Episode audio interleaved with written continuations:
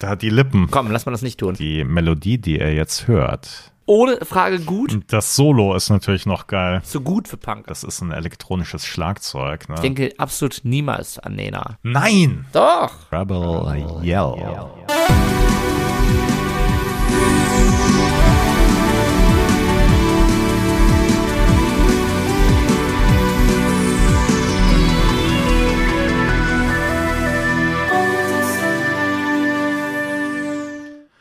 Boys of Summer, der 80er Podcast, ist zurück mit einer neuen Folge und wir sind wieder Vereint. wirklich wahr. Alex, hey, schön Hey, dich zu hören. was geht ab? Äh, ja, ich muss mir mal merken, wir sind immer bei den, bei den ungeraden Folgennummern zusammen und es ist tatsächlich Boys of Summer Folge 43. Das ist schon Wahnsinn. Wahnsinn auf jeden Es Fall. ist wirklich Wahnsinn, wenn man bedenkt, dass wir bei Folge 1 Ja, anfangen. ja, also das, das, das, das, das, das, das, das man ja gar nicht direkt eben. Ich weiß nicht, wie lange ihr schon dabei seid. Wir sind, wie gesagt, seit Folge 1 dabei und ich kann auch Wahnsinn. nur jedem äh, nochmal raten, durchaus ein bisschen zurückzublättern, denn ähm, wir haben ja den Vorteil, dass unsere Folgen nicht unbedingt so schnell alt werden, da wir uns ja sowieso mit alten Zeiten beschäftigen. Ne? Genau, ja, wunderbar. Und ähm, vor zwei Wochen, äh, beziehungsweise vor zwei Folgen, Alex, hast du dich mit einer deiner Lieblingsbands beschäftigt, mit Bab. Und was nimmst du als Golsche Jung, der du gar nicht bist eigentlich? äh, was nimmst du? geboren in, also bitte. Wirklich? Ja, oh, sicher. dann, dann wollte ich dir jetzt nicht Unrecht tun. Äh, als Golsche Jung, was nimmst du denn aus der Folge am meisten mit? Ähm, vor allem die äh, traurige Erkenntnis, wie es ist, eine Folge alleine machen zu müssen, ohne Oh. einen wunderbaren Co-Moderator. Ja, du, aber das habe ich jetzt natürlich auch ähm, einige Male gemacht und letzte Folge wiederum äh, durfte ich mich so ein bisschen verwirklichen, Mm. weil Saga jetzt natürlich wirklich seit den 80ern, 80ern seit den frühen 80ern. Der echte Dortmunder Rock dann, ne? Der, äh, äh, genau, der echte Dortmunder. Nein, ich bin ja auch rein. Nein, Entschuldigung, ja, ja, um Gottes Willen, ja, ja, ja.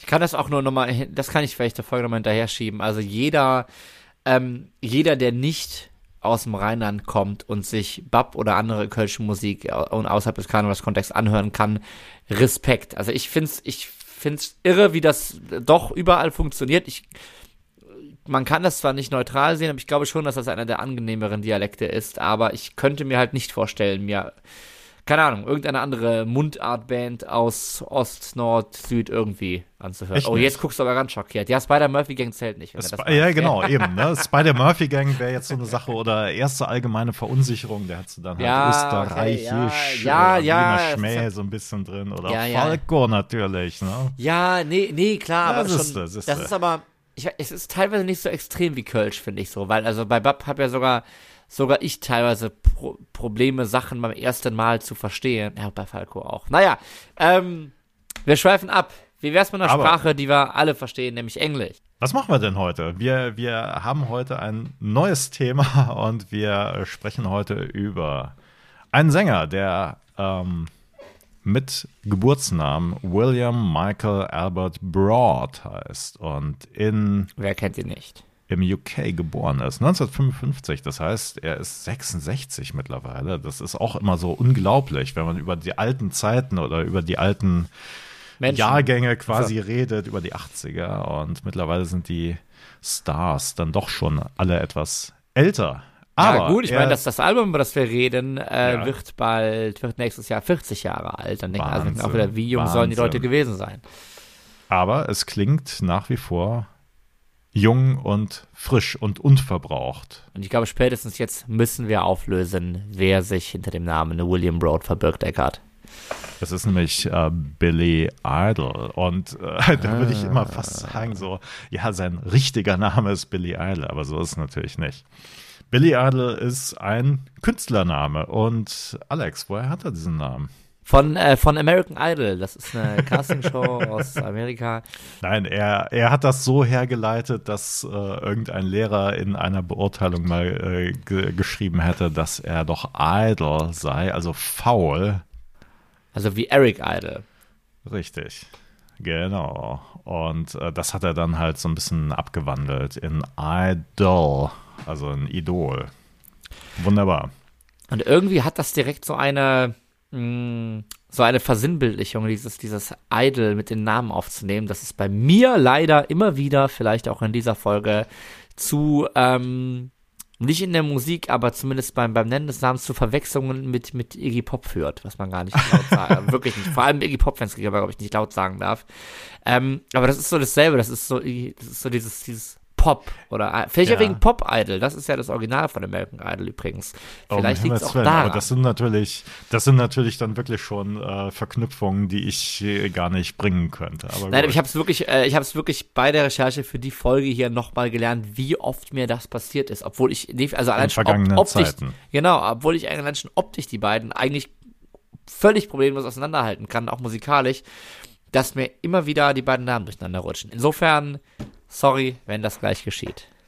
Genau, aber äh, Billy Idol ist natürlich, ähm, da werden wir jetzt auch gleich noch drauf zu sprechen kommen. Er ist äh, natürlich aufgewachsen mit der britischen Punk-Bewegung und da war es natürlich gang und gäbe, dass man sich irgendeinen äh, schmissigen Namen zulegt. Also Johnny Rotten, Sid Vicious, Billy Idol, ne? Passt doch. Die Frage ist, ähm, ich meine, wir, man, viele Leute haben ja auch bei Billy Idol direkt so gewisse Markenzeichen im Kopf. Wir denken Was an die, wir denken ja. an die äh, blondierten, äh, spike-förmig gegelten Haare, sage ich ja, jetzt mal ja. ganz unprofessionell. Äh, wir denken an die Lederjacke, wir denken an gewisse Moves. Würdest du sagen, dass Billy Idol nicht nur ein Künstlername, sondern vielleicht auch ein Stück weit Kunstfigur ist? Oder würdest du sagen, damit greift man zu weit? Auf jeden Fall. Also ähm, er ist einfach, also er ist natürlich auf jeden Fall mehr als äh, nur ein Punkmusiker. Das auf jeden Fall, weil ähm, da kommen wir auch gleich noch drauf zu sprechen, weil wir ja heute auch nur eigentlich ja, wir legen den Fokus auf ein spezielles Album. Das ist natürlich ähm, weit mehr als irgendein Punk-Album. Und ähm, er ist schon in gewisser Weise eine Kunstfigur, natürlich durch Sachen, die er ähm, wie soll man sagen, in seinem Auftreten eigentlich immer reproduziert hat. Also egal, ob er dann irgendwie im Fernsehen auftrat, da war er aber niemand anders als Billy Idol. Also insofern, ich weiß jetzt nicht, wie er privat ist, aber ich nehme an, dass er da halt auch irgendwie so ist, aber trotzdem ist es doch irgendwie eine Kunstfigur. Also wie du sagst, mit so einem wasserstoffblondierten Haaren, dann seinen Moves natürlich, ne, dass er irgendwie in seinen Videos dann immer so diese Lippe auf der einen Seite hochzog.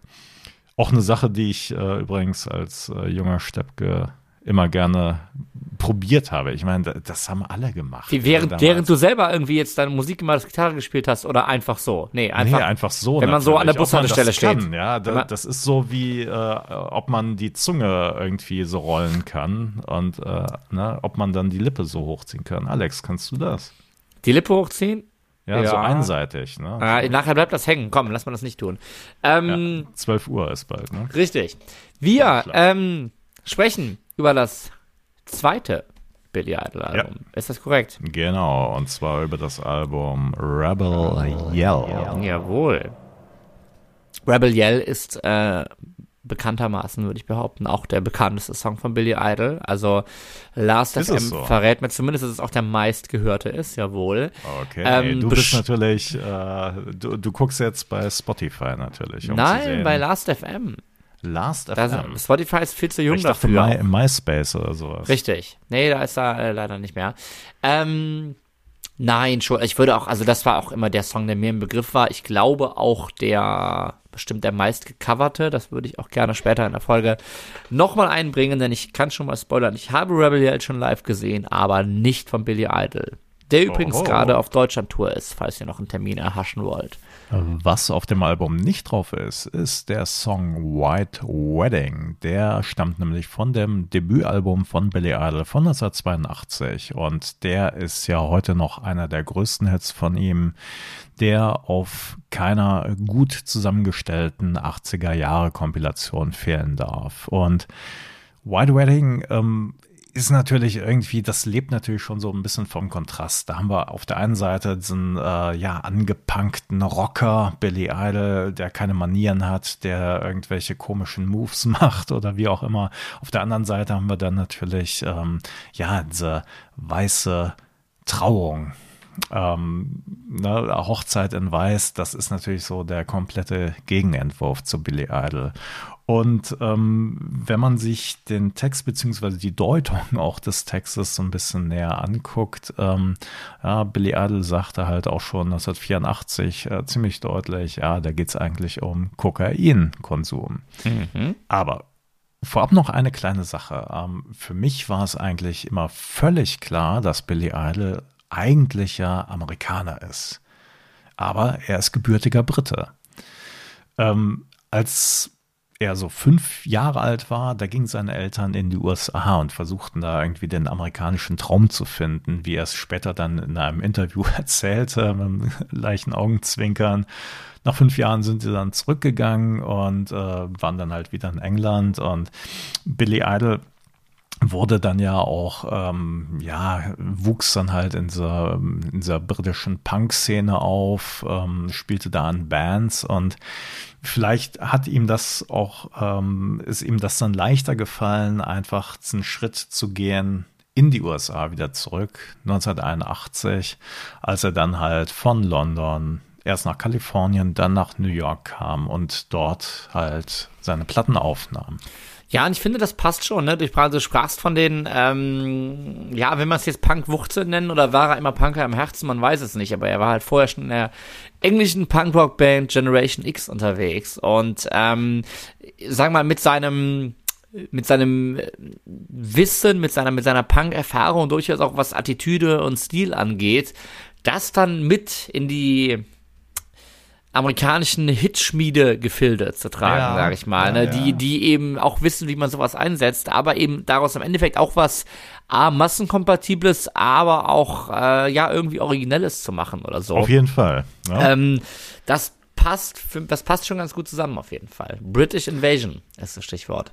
Okay. Äh, was ist in den USA passiert? Er ist auf den ehemaligen KISS-Manager Bill Ancoin äh, gestoßen und der hatte dann einfach die Idee, okay, wir machen jetzt was eigenes aus Billy Idol. Punk ist jetzt äh, auch schon wieder vorbei und ähm, ja, wir werden einfach eine Band um ihn scharen und da traf er dann halt auch auf seinen langjährigen Gitarristen Steve Stevens und der ist natürlich auch sehr wichtig gewesen, a für das Image und b auch für den Sound, weil Steve Stevens ähm, ist schon sehr, sehr origineller Gitarrist. Und wer schon länger im Boss of Podcast dabei ist, weiß das natürlich spätestens aus unserer neunten Folge, wo wir unter anderem über Axel F. Miami Vice und eben die Leute dahinter, Harold Faltermeier und auch Steve Stevens geschaut haben. Folge 9.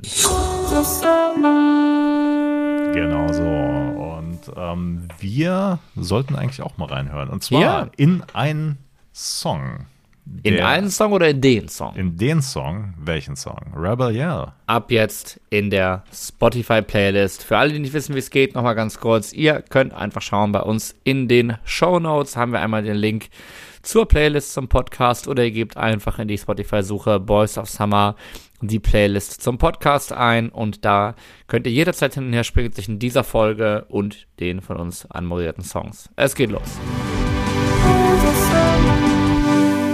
Ja, das war Billy Idol mit Rebel Yell. Und Alex, wir haben uns das Video angeguckt und ähm, da sehen wir Billy Idol mit seiner Band live spielen, beziehungsweise ne, Playback dann. Und Alex, was ist dir am Anfang aufgefallen? Ja, das ging mir auf dem Album jetzt öfter mal so, dass äh, durchaus diese, diese Anfänge, bevor der Steve da richtig die Tonabnehmer aufdreht äh, und die Synthesizer noch so ein bisschen mehr im Vordergrund stehen, dieses Plucker, Plucker, Plucker, äh, dass das schon eigentlich schon so ein bisschen neue deutsche Welle-Vibes eher hat von der. Denkst du da an Nena eventuell? Niemals, niemals denke ich. Ich denke absolut niemals an Nena. Glaube es mir. okay. Ja, ich fand es hier wieder ähm, ziemlich beeindruckend natürlich, ähm, wo du von den Moves äh, sprachst. Einmal wie Billy Idol da bei jeder, in jeder Zeile dann irgendwie die Lippe da hochzieht und ähm, ja, es ist halt, also, also wir haben uns das Musikvideo angeguckt, es ist halt so ein äh, offenbar bei, bei einem Live-Konzert gedrehtes, zur Musik synchronisiertes äh, Video. Genau. Und es wirkt, es ist halt fast echt so wie so ein, wie so ein One-Take und ihr macht aber, ihr haut aber wirklich alles an, an Kamera-Interaktionen raus, was irgendwie geht. Und ich finde ihn ja noch nicht mal den krassesten. Ich finde dann wirklich Steve Stevens, was er da teilweise, also auch wie sich das gehört, auch in Strophen überhaupt keine Gitarre zu hören, ist immer weiter durch und so. und äh, ja, es ist, es ist, es ist so herrlich drüber, das könnte man, das kannst du dir gar nicht nachbauen. Hm.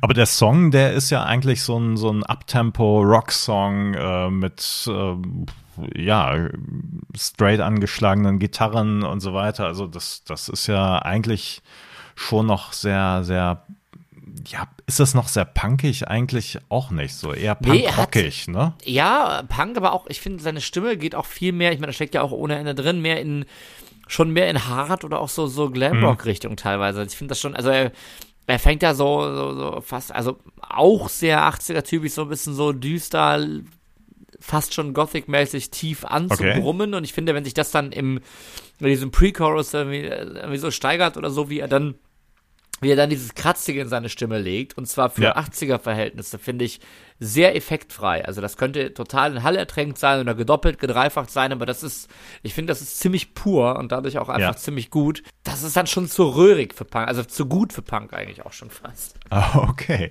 Ja, aber. Ähm, mit, se mit, seiner Stimme, ähm, also was ich ähm, in irgendwelchen Interviews gesehen habe, Letterman oder was auch immer, da, das ist, glaube ich, wirklich seine Stimme, ne, das wie du sagst. Ne? Also der, der hat einfach ähm, auch dieses Raue in seiner Stimme und da müssen wirklich nicht viele Effekte rein, damit es so klingt. Ja, Rebel Yell, aber was ist eigentlich der Rebel Yell? Rebel Yell, das ist ein Whisky. Mhm. Ja, und die Geschichte geht so, dass er wohl auf einer Party bei den Rolling Stones war und die Leute haben Rebel Yell getrunken. Und er fand den Namen so cool, dass er den irgendwie verwenden wollte. Und er fragte wohl die Rolling Stones selbst so, ja, äh, sag mal, habt ihr eigentlich was dagegen, wenn ich den Namen irgendwie für mein nächstes Album verwende? Und die so, äh, was? Was willst du von uns? daraus irgendwie direkt eine große Rockhünde der 80er mache. Herrlich. Ja. Ähm, ja, ich habe tatsächlich auch vorhin äh, nochmal gegoogelt nach Rebel Yell und dann Reviews dahinter geschrieben und bin ungelogen auf Whisky-Tasting-Seiten gelandet dabei. also äh, es, ist, es wurde zumindest nicht komplett damit verdrängt. Heute ist es ja doch gerne mal so, dass irgendwie eher Spirituosen nach äh, Songs oder eher nach, nach ganzen Bands benannt werden. Aber hier, das muss man äh, fairerweise sagen, wenn euch irgendwann mal in eurer Stammkneipe Rebel Yell begegnet, dann äh, denkt daran, der war zuerst Bill da. Ach so, ja, ja, genau. Ja, das genau. sowieso, genau. Und immer schön die Lippe hochziehen, wenn Richtig. man einen wenn man genießt. Schluck nimmt, genau. Egal, was muss man noch kennen vom Album? Oh, oh, oh, eigentlich ähm, alles natürlich. Nein, aber am wichtigsten sind, glaube ich, zwei weitere Singles. Und zwar, ähm, die eine Single ist Eyes Without a Face. Und da sehen wir dann schon, dass Billy Idol nicht nur äh, rockig sein kann, sondern das ist wirklich ein sehr, sehr, sehr spezieller Song. Und wenn man dann halt irgendwie diese Punk, diesen Punk-Background nimmt, das ist doch wirklich was ganz anderes. Alex, sollen wir mal reinhören? Ja, auf jeden Fall. Ich, ich versuche gerade schon den Songtitel so ein bisschen äh, so ein bisschen auseinanderzunehmen. Ich, ich fände schon, ich fände schon Face Without Eyes schon, schon besonders, aber Eyes Without a Face. Eyes Without a Face. Hören wir uns mal an. Ja, genau. Wir, wir gucken erstmal rein und dann sprechen wir noch über den Songtitel. Also, wie immer, ab in die Playlist oder einfach direkt auf YouTube. Billy Idol, Eyes Without a Face.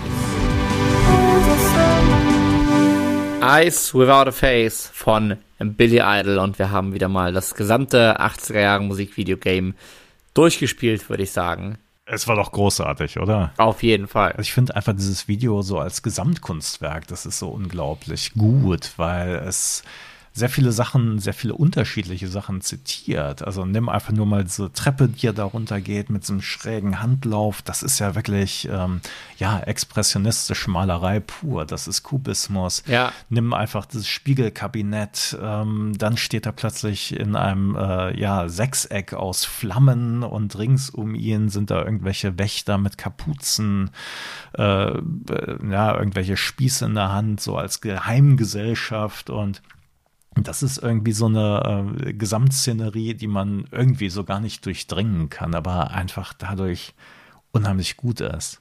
Ja, und ich finde, es, es fängt halt auch an mit, mit, mit ihm da im, im, im, im Profil irgendwie und ich finde, er ist da auch äh, aus so ein 80er-Ding halt so gnadenlos glatt geschminkt irgendwie. Also man, ich finde, man, man hat, man, man hat jetzt nicht Mühe, aber es ist, es ist nicht so auf ein auf den allerersten Blick eindeutig derselbe Typ aus dem Rebellion-Video, den wir eben gesehen haben.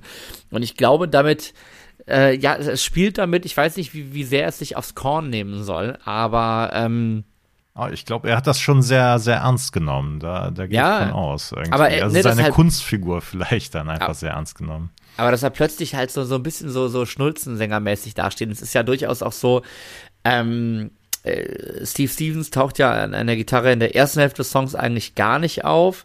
Und ähm, du hast halt schon eher diesen, äh, es, ist, es ist schon so ein bisschen cheesy, sag ich mal, aber es ist auch andererseits, wahrscheinlich haben wir mit Rebel Yell und Ice a Face, zumindest mit der ersten Hälfte, so ein bisschen beide Enden der Fahnenstange des Albums schon sogar abgedeckt. Denn wir haben, ähm, Rebel Yell ist eigentlich so, ja, ein Rocksong mit ganz gutem Synthesizer-Anteil. Ähm, also, ja, wie gesagt, durchaus so ein bisschen die, die, die spätere Kiss-Richtung auch. Und hier, das ist halt gerade auch mit diesem sehr prägnanten und sehr, sehr coolen Bass auch, es, äh, kommt schon ganz klar dieses, dieses New Wave-Element auch einfach am Anfang raus.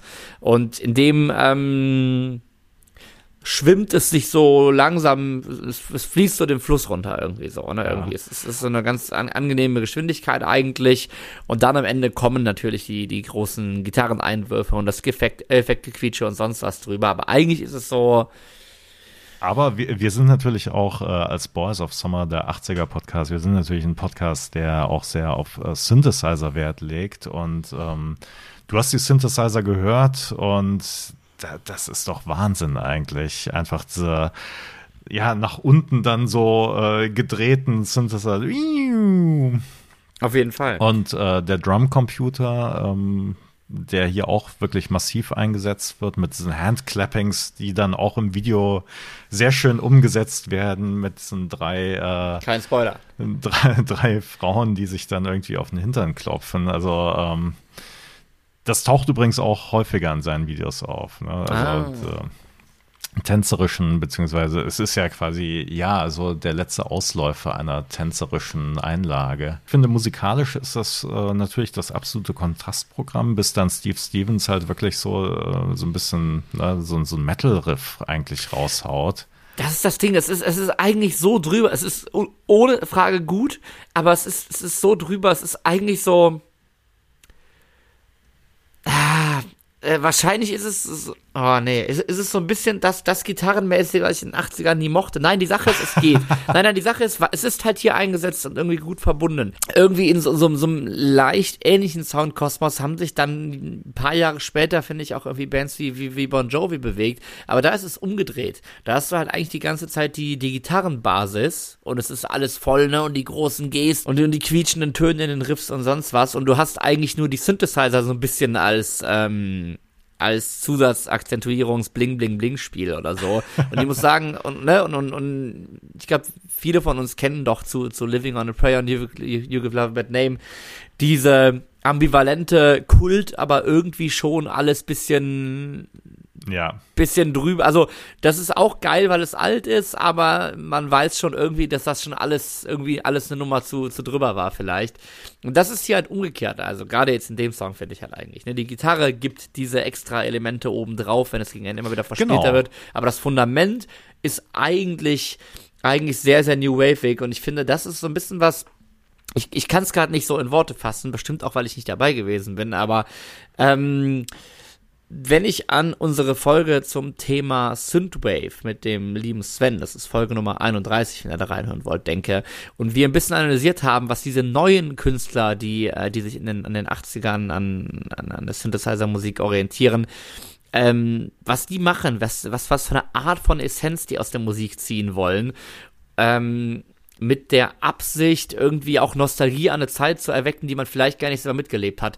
Das konnte ich hier gerade in der ersten Hälfte unglaublich gut, unglaublich gut ähm, nachvollziehen. Dieses im, im, im Cabrio am Strand lang fahren, irgendwas oder so. Ein bisschen. Okay. So, so düster das Video auch, auch gewesen sein Ja. mag. Ja. Ist jetzt nicht sonderlich Also- ausformuliert, aber das mal so meine spontane Assoziationskette. Genau, also ich, ich kenne das Video noch von früher und ähm, ich, also für mich ist das irgendwie so die äh, Quintessenz des Jahres 1984, wo es dann halt als äh, Single rausgekommen ist. Ähm, Im Grunde genommen hast du halt ähm, Neonbeleuchtung, du hast ähm, verrückte Frisuren auf jeden Fall, auch verrückt äh, geschminkte Leute oder Frauen.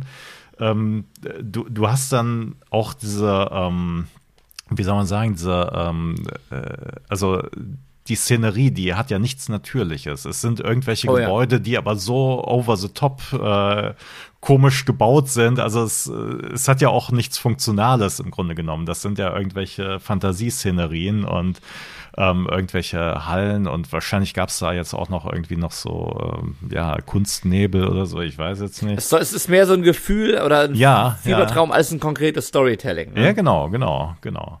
Und ähm, das sehen wir dann auch im nächsten Video, die nächste Single auch aus dem Album Rebel Yell. Und zwar ist das Flash for Fantasy. Auch hier machen wir das so, wir gucken uns einmal das Video an und ihr findet den Song natürlich bei uns in der Spotify Playlist. Bis gleich.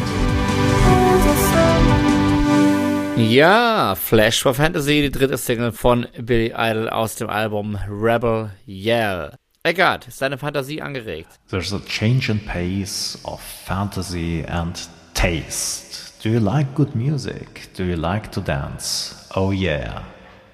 Und später face to face and back to back. You see and feel my sex attack. Das ist für mich einfach ne Neonbeleuchtung, Neon, Neonreklame, dann halt wirklich diese expressionistisch verzerrten Kulissen, äh, dann äh, diese Tanzeinlagen. Heute würde man das, glaube ich, Street Dance oder sowas nennen. Äh, damals, keine Ahnung, frag mich nicht. Damals war das wirklich Avantgarde und für einen jungen Jungen aus äh, dem schönen Rheinland war das natürlich äh, sowas von abgedreht einfach. Aber das hast du damals Und- alles zu der Zeit im Musikfernsehen gesehen, ja. Ja, ja, genau, genau. Das lief dann halt bei Formel 1 mit Peter Illmann muss das noch gewesen sein. Mit allen aufreizenden Szenen, ja. Alle aufreizenden Szenen, Junge, genau. Junge. Das ähm, am wenigsten aufreizende ist dabei natürlich noch, wie Billy Idol die Lippe so hochzieht. Eine Sache habe ich aber damals, glaube ich, eher übersehen. Heute muss ich sie dann doch schon äh, eher belustigt zur Kenntnis nehmen. Warum leckt sich Billy Idol eigentlich seine lederbewehrte Faust ab? Wenn ihr die Antwort wisst ähm, und sie uns schreiben möchtet. Gewinnspielzeit. Äh, genau. Dann könnt ihr äh, ein Was kann man gewinnen, Lederhandschuh bitte? gewinnen. Nee, ich finde es, Leder. ähm, ja, ich meine, das ganze Lederthema, da kannst du natürlich noch viel auch äh, interpretieren. Ich finde es halt, also ich, keine Ahnung, meine, meine Faszination bleibt halt irgendwie bei, bei Steve Stevens, beim Gitarristen, der hier wirklich auch in, in Lederkluft mit schwarzen Haaren und leicht geschminkt und sonst was steht und dann dann spielt der halt dieses Zeug irgendwie so. Und es fängt, es fängt ja auch wieder super rockig, rifforientiert an und Ja, dann, ähm, ja, und ich finde, das kommt jetzt hier erstmals. Also ich finde es auf anderen Songs auf dem Album noch, bei den Singles gar nicht so krass, aber hier kommt das in den Strophen durchaus raus. Er macht das halt auch insofern extrem gut, dass er sich auch in Momenten, wo er nicht im Vordergrund steht, sehr wie so ein Synthesizer verhalten kann, weil er halt durchaus dann auch gern diese, diese ähm, höhenlastigen Pluck, Pluck, Pluck, Pluck, Pluck Synthesizer-Töne macht und wirklich halt, ne, diese, diese, diese, Ja, diese Arpeggios absolut. oder so. Also er, kann so er, er verbindet natürlich auch wirklich so äh, das Beste aus mehreren Welten. Also er ist Ja. nicht nur so ein, so ein straighter Metal-Gitarrist, der halt wirklich nur so machen kann und er ist auch nicht ein Pop-Gitarrist, sondern er traut sich dann ja halt auch wirklich mal so den Dampfhammer rauszuhauen, wie in diesem Riff natürlich und ähm, er ist unheimlich vielseitig. Ja, auf, auf, auf jeden Fall. Das ver verbunden mit dem, ich, gleichzeitig ist ja die, er, er hat dann die Freiheiten und gleichzeitig ist ja die, finde ich, die rhythmische Arbeit auch sehr, sehr oft ähm, ja, schon herausstechend irgendwie. Nicht? Produziert ist das Ganze von Keith Forthy, der unter anderem zum Beispiel bei Udo Lindenberg im Panikorchester Schlagzeug gespielt hat, aber, und das glaube ich ist hier das Entscheidendere, später unter anderem auch äh, Schlagzeug für Giorgio Moroder. Nein. Aber ja, und äh, Donna Summer auch ich glaube, diese. Eins kam zum anderen. Auf jeden genau, Fall. und wir haben ja auch immer diese, diese wirklich nahtlosen Verbindungen von elektronischen und akustischem Schlagzeug. Ich meine, bei der Menge an mhm. Hall kann man das nicht immer so ganz ausmachen, aber ähm, da genau, also immer dann, wo die, die Handclappings reinkommen, dann weiß man natürlich, das ist ein elektronisches Schlagzeug. Ne? Das ähm, aber ich, ich finde, da steckt, da steckt schon viel hinter und ich finde, man merkt es hier durchaus auch äh, in so Phasen, so nach so einem Refrain, dass sich das auch immer wieder die ähm, instrumental die Zeit lässt. Ne? Also dass, dass, dass es nicht immer, dass einem auch nicht immer der Gesang aufs Auge gerückt werden muss, auch wenn natürlich ja. der Sänger im Vordergrund steht, aber, aber auch diese Gleichberechtigung zwischen den beiden einfach auch super viel ausmacht. Ich meine, von der ganzen Attitüde muss ich das jetzt leider wieder mental mit, mit Modern Talking Videos teilweise vergleichen. Und ich meine, da sehen wir ja auch ähm, die Tabolen. Machen wir hier bitte nichts so, äh, kaputt. Nein, nein, eben nicht. Ich meine, aber da sehen wir ja auch öfter die Tabolen an der Gitarre und ich finde, Modern Talking ist ja nirgendwo so schwach wie in den instrumentalen Teilen oder so, weil nirgendwo, Aha. nirgendwo offenbart sich so sehr, wie, ja, wie gleich generisch sonst was das irgendwie ist. Und das ist, äh, hier, ja, hier steckt, ich, ich, ich, ich höre gelegentlich die Gemeinsamkeiten, weil es gibt Gitarrenmomente bei Modern Talking, aber das hier ist es, äh, ja, das absolute Positivbeispiel, wie es richtig funktionieren kann, wie man sich gegenseitig Raum lassen kann und trotzdem dann auch in gewissen Momenten, egal ob als Sänger oder als Gitarrist, auch mal die, die Rockstar-Momente rauslassen darf. Genau, und eine Sache, ähm, du hast ja schon den Produzenten angesprochen und ähm, es gibt halt Neuauflagen von dem Album Rebel Yell, ähm, wo dann halt irgendwelche Session-Takes und Demo-Aufnahmen mm. noch zu hören sind. Und da hört man sehr deutlich eigentlich so das Stadium, wie haben eigentlich oder wie hat Billy Idol mit seiner Band im Proberaum geklungen und wie klingt das dann auf dem fertigen Album? Und da muss man dann einfach sagen, ja, der Produzent, der hat das schon der, der hat einfach so eine Idee gehabt, beziehungsweise der hat das so geformt, dass es dann äh, wirklich was ganz Besonderes wurde, weil im Proberaum war das eigentlich, waren das teilweise. War das schlecht oder war das äh, äh generisch? Es waren eher so, so straight Rocksongs ja. und da hört man natürlich sehr deutlich äh, diese Entwicklung einfach von einer Band, die im Proberaum irgendwie einen Song runterschrammelt und die Kunst ist natürlich dann beim Produzenten äh, da zu sehen, jawohl, was mache ich da eigentlich draus? Und dann letzten Endes so ein hochglanzproduziertes ähm, aber luftig auch, ja. Ja, so, so, so ein fertiges Produkt das ich so schön. machen. Das ist die hohe Kunst. Und ähm, das ist natürlich eine Sache, die so ein Produzent ähm, erkennen muss, eigentlich erstmal. Ähm, und äh, wir als Hörer, wir kriegen ja immer das fertige Produkt und gehen jetzt quasi den anderen Weg, also den, den Weg zurück nochmal zu der Proberaumaufnahme. Und da hört man dann eigentlich. Äh, erstmal, wie ja einfach die Idee war und ähm, ja, wie gesagt, ähm, was man dann daraus macht, das ist die hohe Kunst und das hat dieser Produzent wirklich äh, picobello hinbekommen. War ja für Billy Idol durchaus auch Thema, der sich da auch mit der Plattenfirma Chrysalis Records nicht immer so einig war und ähm, irgendwann einfach dachte, ja, ich, äh, wir haben jetzt hier die, die fertigen Masterbänder mit dem, was die aus meinem, aus meinem Material da machen wollen und äh, hat die einfach gestohlen und äh, die weiteren Hintergründe, was für, äh, was für Verfolgungsjagden mit explodierenden Autos und Yachten dann dahinter stecken, kennen wir jetzt nicht. Aber was ist ähm, passiert da? Ich weiß es nicht. Steht hier, es heißt nur, er kehrte schließlich siegreich ins Studio zurück. Ähm, dann hat eben der Produzent aber gesagt, dass er leider die falschen Tonbänder geklaut hat. Und insofern äh, können wir froh um diese Verwechslung sein, denn nur deshalb haben wir Rebel Yell heute in der Form vorlegen, wie wir es alle Vielen kennen Dank. und lieben gelernt haben. Genau, und äh, was natürlich zu Rebel Yell auch noch gehört, ist die vierte Single, äh, Catch My Fall. Und ich würde sagen, wir hören da auch noch mal rein und ähm, ja, schon mal, was sich da Billy Idol, Steve Stevens und der Produzent haben einfallen lassen. Catch My Fall.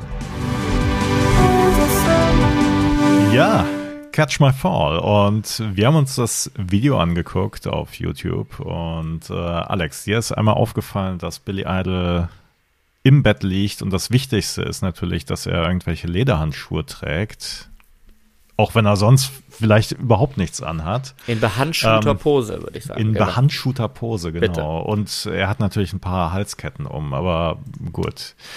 Ich weiß ja nicht, wie du ähm, schläfst, aber ja. Ja, du, nur. Trotzdem haben wir aber Beweisfotos von dem, was passiert, wenn er letzten Endes das Bett verlässt im Video. Und zwar ähm, schminkt er sich gemeinsam mit seiner Band und mit seinem Steve. Und ähm, sein Gesicht ist dabei rot-schwarz angemalt.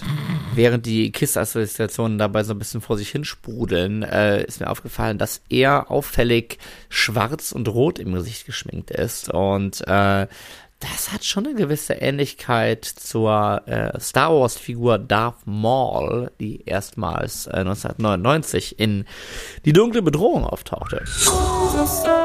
Boys of Summer deckt auf. Ja, Team Wallraff live bei äh, Burger King, äh, äh, äh Boys of Summer.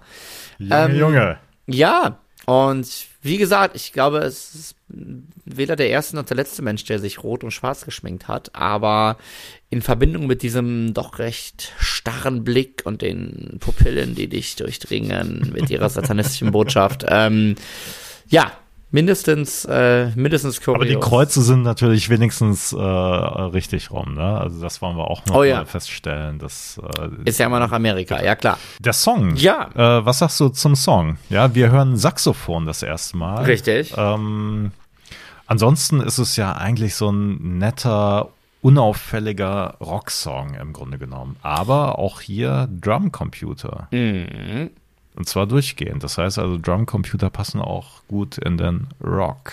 Definitiv. Ja, ich meine, das ist ja auch wieder die also Art und Weise, so wie die Gitarren ähm, produziert sind, und es ist ja doch öfter mal was flacher, ne?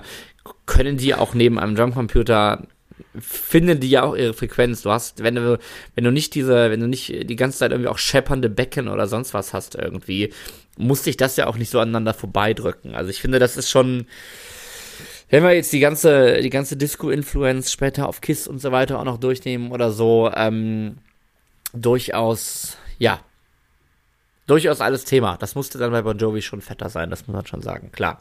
Okay. Ähm, aber alles in allem ja. Ich würde sagen, ich finde den Song zwischen den dreien, die wir davor gehört haben, jetzt ja, wahrscheinlich am ehesten eher Richtung Rebel Yell einzuordnen, aber ja. ich finde eigentlich die, die davor teilen das nochmal schöner. Ist schon beson also besonderer auf Klar. jeden Fall. Ja. Aber es gibt immer wieder Momente auf dem, auf dem ganzen Album, finde ich, wo ähm, ja, wo man, wo man wieder aufhorcht und irgendwie ist es doch wieder doch wieder was ganz anderes sein könnte. Also wie gesagt, gerade diese, diese, diese New Wave-Sache, dieser durchaus nicht unkreative und überhaupt nicht programmierte Bass zum Beispiel, finde ich auch, ne, der, der, der sehr lebendig ist. Ähm, ja, fällt noch positiv auf. Also ich würde sagen, das sind 38 gut investierte Minuten, die man ruhig mal in das ganze Album Rebel Yell stecken kann. Aber auf jeden Fall. Aber Alex, äh, sag mir hast du einen Favoriten von den Songs, die wir gehört haben und die auf dem Album drauf sind? Ich bin ein ähm, Single-Hörer natürlich. Ich bin ein Single-Hörer. Ich, ich, I'm a simple man, wollte ich sagen, genau. Also ich finde, ich finde, das Ganze macht am Stück wirklich Spaß und ich finde, bei 80er mit Gitarren gibt es da bei mir nicht so viele Alben, wo ich das sagen würde.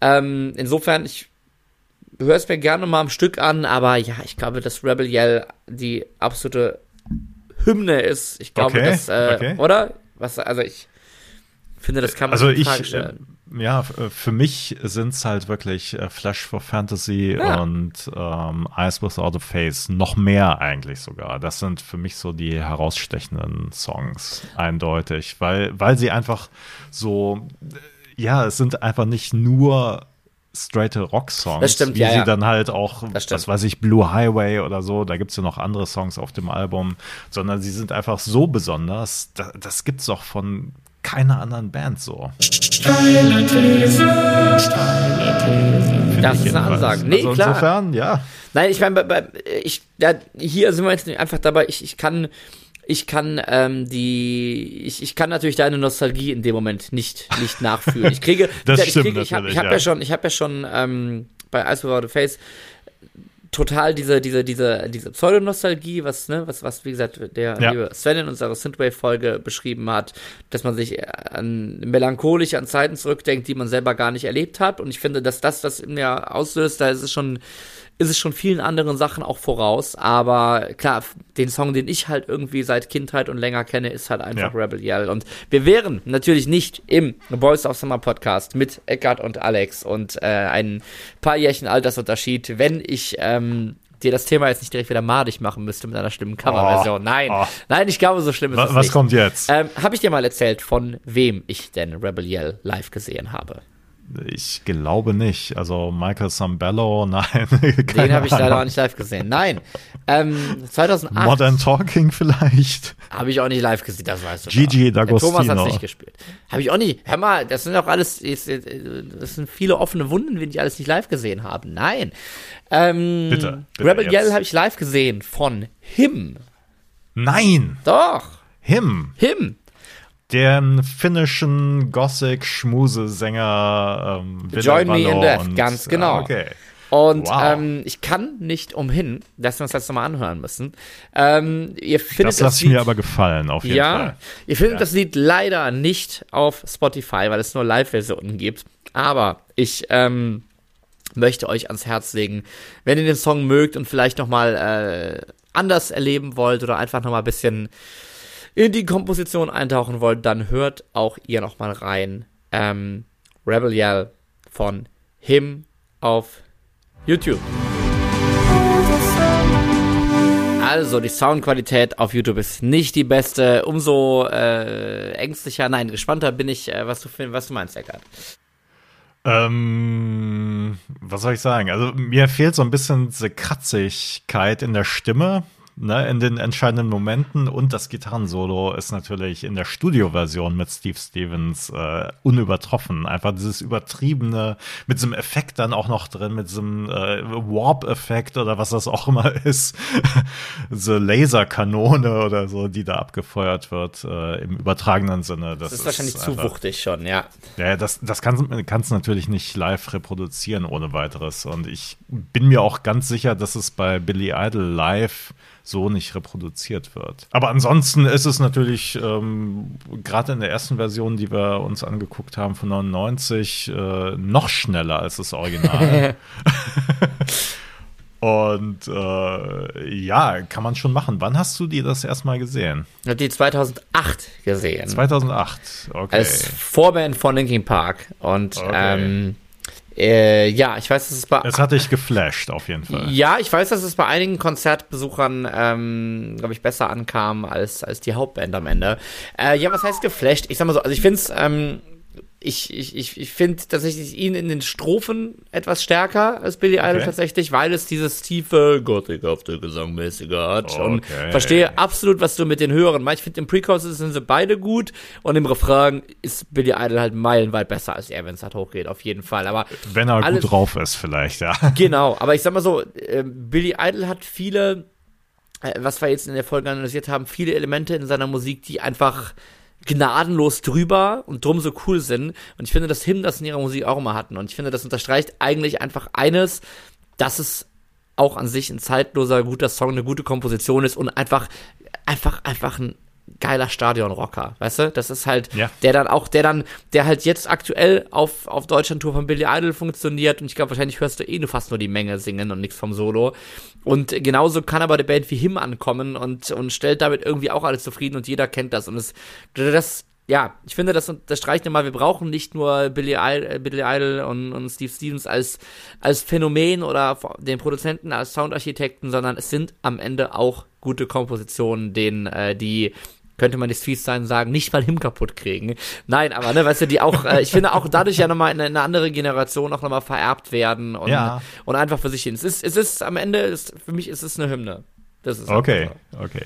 Ja, genau. Ne? Es ist, wie du sagst, weil letzten Endes würde, glaube ich, so ein Song oder so ein Phänomen auch für äh, jüngere Zuschauer oder Zuhörer äh, gar nicht so funktionieren, wenn nicht die Songs wirklich gut wären. Wenn Ganz das genau. wirklich nur irgendwie so ein, so ein Sound wäre, ja, den könnte man reproduzieren, ne? wie Synthwave eigentlich, aber Genau. äh, es sind einfach zeitlose Songs und Deshalb Ähm. wird Sherry Sherry Lady bis heute in jeder Kneipe. Ach so, nee, falsche. Sorry. Ja. Mhm.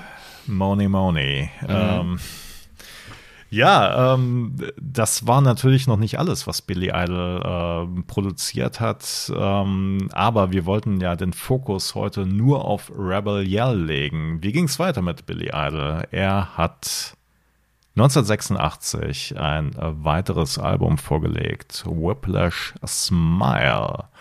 Und ich finde, dass dort eigentlich die Songs, also von der Produktion her, sehr viel gewöhnlicher sind. Er hatte auch noch große Hits, äh, To Be a Lover und Sweet 16 und wie sie alle heißen. Aber ähm, die Herangehensweise war, glaube ich, einfach eine andere. Also ähm, Steve Stevens hat das mal gesagt im Interview. Ähm, naja, sie haben halt die ganzen Sachen selbst eingespielt zu zweit. Also eigentlich nur Billy Mhm. Idol, ähm, er selbst und vielleicht der Produzent. Sind Aber dann ich- vielleicht eher diese, diese, ne, weil man eben meinst, diese, diese vorherigen Bandversionen, wie man sich das gedacht hat, ohne dass ja, irgendjemand. genau, genau. Also ich, ich finde, dadurch ist, ist einfach, also die, die Songs wirken dadurch einfach nicht so drüber. Also Mhm. war trotzdem, waren große Hits, aber ähm, ich finde einfach Rebel Yell, das Album und die Singles vor allen Dingen, das ist echt was Besonderes. Gott sei Dank sind die Mastertapes nie abhanden gekommen. Jawohl. So ist es, ja. Und äh, man muss auch sagen, Gott sei Dank ist Billy Idol äh, uns nicht abhanden gekommen, Mhm. weil ähm, er hat es doch teilweise etwas übertrieben mit Drogen, mit allem Möglichen. Und das sind ja Dinge, die äh, Billy Idol auch in seinen Songs ähm, ja verarbeitet hat. Also wir erinnern uns äh, White Wedding, da ging es um Kokainkonsum und bei Rebel Yell geht es äh, eigentlich gar nicht um den Whisky, sondern um äh, Quaaludes. Das ist ein Arzneimittel, das als Hypnotikum und als Rauschmittel, also in dem Fall dann wahrscheinlich auch von ihm eingesetzt wurde. Und bei Dancing with Myself, ähm, da geht es darum, irgendwas zu rauchen. Also je nachdem was. Also Billy Idol hat es auf jeden Fall ziemlich übertrieben. Am Ende, ab 1986, war er dann heroinabhängig, hat aber dann glücklicherweise irgendwann den Absprung geschafft, Ende der 80er Jahre. Und das Happy End mit Comeback, mit großer jeden Best Fall. auf die neues, auf die neue Aufmerksamkeit erregt hat und wie gesagt, aktuell mit großer Stadiontour auch durch Deutschland. Und wenn von euch irgendjemand da war, ähm, wenn von euch irgendjemand da war, da ist Billy Idol sonst schon mal live gesehen oder die behandschuhte Hand geschüttelt hat, dann wollen wir das auf jeden Fall wissen. Dann schreibt uns wie immer auf Facebook, auf Instagram, Boys of Summer Podcast. Und natürlich könnt ihr auch bei Patreon mit uns in Kon- Kontakt treten, ebenfalls unter patreon.com slash Boys of Summer Podcast. Und damit wir euch nicht abhanden kommen und äh, noch weitere Hit-Folgen produzieren können, freuen wir uns auch, wenn ihr uns da ein bisschen was in den Klingelbeutel werft. Klingelingeling.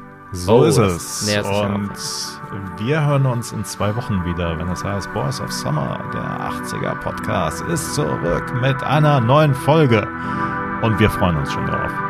Egal wie die Folge aussehen wird, wie wer sie einsprechen wird, es wird großartig werden, Alex, oder? Hauptsache, Mama, Mama.